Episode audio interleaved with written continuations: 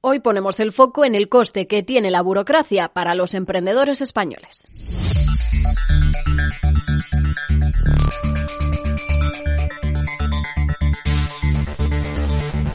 La diferencia entre emprender en Estonia, uno de los países europeos que da más facilidades a los que quieran montar su empresa, y España es radical, de un coste de unos 1.400 euros en nuestro país a poco menos de 300 euros en Estonia. Pero la mayor diferencia es el tiempo. La burocracia española alarga el trámite hasta el entorno de un mes, mientras que en Estonia el tiempo invertido en montar una empresa puede ser de solo dos horas. Es una de las conclusiones a las que ha llegado un estudio elaborado por la compañía Entre Trámites con la colaboración de eResidency. Esta es la iniciativa de Estonia con el objetivo de permitir el acceso de los no estonios a los servicios generales de Estonia como montar y gestionar tu empresa o manejar y gestionar cuentas y pagos. Luis Williams, cofundador y CEO de Entre Trámites, explica para Capital Radio esos trámites notariales que se podrían eliminar para agilizar el proceso en España. Más o menos 94% de todo los trámites notariales relacionados con una empresa.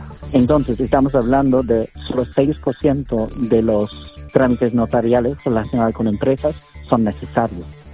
Y simplemente si España adoptaba los mejores sistemas de los otros países, puede quitar 94% del tiempo y dinero perdido. El estudio es la primera investigación que se adentra en las consecuencias económicas directas e indirectas de la complejidad de nuestro sistema notarial y del registro mercantil, también de las barreras que esto crea para la actividad empresarial. La clave del éxito de Estonia está en la eliminación de barreras para la verificación de toda esa documentación que hay que presentar para iniciar la actividad. Verificación puede ser digital en vez de basado en los sistemas notariales. En Estonia, esta misma tarjeta, tú puedes acceder y validar cualquier documento. Inclusive, gente que vive en el exterior pueden solicitar por una versión que tiene el nombre y residency. No tienes que pasar entre abogados, notarios. Todo esto no es necesario.